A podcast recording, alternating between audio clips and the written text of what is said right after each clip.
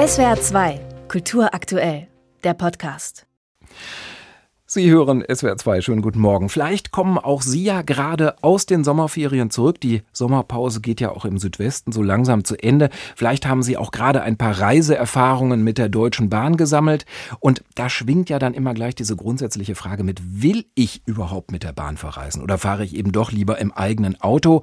Das wollten wir genauer wissen und berichten heute beim ARD-Thementag Besser Bahnfahren über die Ergebnisse einer Studie genau zu dieser Frage, wie attraktiv attraktiv ist es denn nun, vom Auto auf die Bahn umzusteigen? Funktionieren solche Anreize wie das Deutschlandticket?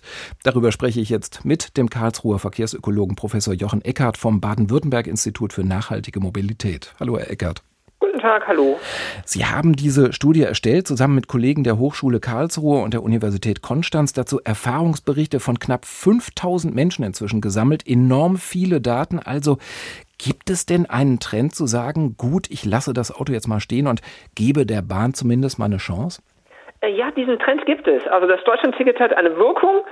Viele, die das Deutschlandticket kaufen, fahren jetzt mehr öffentlichen Verkehr als vorher. Und ein Teil davon steigt auch von dem Auto um. Also man kann sagen, ja, es erzielt die Wirkung, die man sich davon verspricht.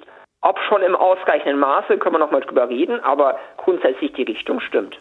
Vielleicht zunächst mal zur Bahn selbst, weil es ja nach Bahnreisen immer so schnell heißt, huhu, das war alles schlecht, alles verspätet, Anschlusszüge weg, bloß nicht wieder. Lesen sich auch die von Ihnen gesammelten Erfahrungsberichte so? Sind die so vernichtend? Wir haben ja mehrere Quellen genutzt. Und wenn wir uns Erfahrungsberichte anschauen, also was die Leute uns berichten und was sie für erzählenswert halten, sind drei Viertel der Meldungen negativ. Die haben jetzt aber die Leute auch gefragt, wie war denn eigentlich gestern die Nutzung des öffentlichen Verkehrs? Da war nur noch ein Drittel negativ. Und dann haben wir noch knapp 20 Probandinnen gefragt, wie war es denn eigentlich nach jeder Fahrt gewesen? Also nach jeder Fahrt mit einer Handy-App nachgefragt. Und da war noch ein Zehntel der Berichte so negativ gewesen. Und das ist das Lustige. Also wenn wir schauen, was ist berichtenswert, was erzählt man, ja, dann sind schon ein Großteil negativ. Und wenn man schaut, wie viel man jetzt wirklich passte nicht, dann sind es gar nicht so viele. Aber na, was würde es sein? Dieses zwischen ein Drittel und ein Zehntel, die nicht gepasst haben, reichen halt aus, dem Narrativ über die Bahn zu prägen. Mhm. Sie haben trotzdem gesagt, es gibt eben einen Trend, es mal zu probieren und auch mal vom Auto auf die Bahn umzusteigen. Was ist denn aus der Sicht derjenigen, die da gewonnen werden sollen, was ist denn da eigentlich erforderlich, außer ein Deutschlandticket, dass Sie sagen, ja, das Angebot der Bahn, das überzeugt mich jetzt auch wirklich? Also was die Leute uns berichten, was ihnen ganz wichtig ist, ist die Frage Pünktlichkeit. Also dass das zuverlässig ist, dass man sich darauf verlassen kann. Und das ist erstmal so das ganz Wesentliche. Dann kommen solche Sachen wie, dass es einen attraktiven Takt hat, dass die Fahrzeiten konkurrenzfähig zu dem Auto sind, dass Wartezeiten beim Umsteigen und sowas nicht zu lang sind.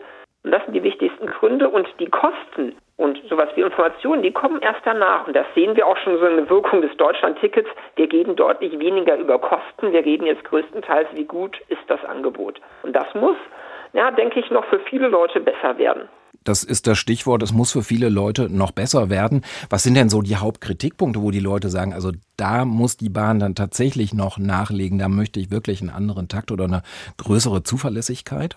Also wenn man wirklich schaut, für was die Bahn oder halt die verschiedenen Eisenbahnverkehrsunternehmen verantwortlich ist, ist es erstmal die Pünktlichkeit, Zuverlässigkeit. Und wenn wir uns anschauen, was auch die Verkehrsunternehmen machen müssen, die müssen dafür Sorge tragen, dass wir uns wohlfühlen an den Bahnhöfen und in der Bahn.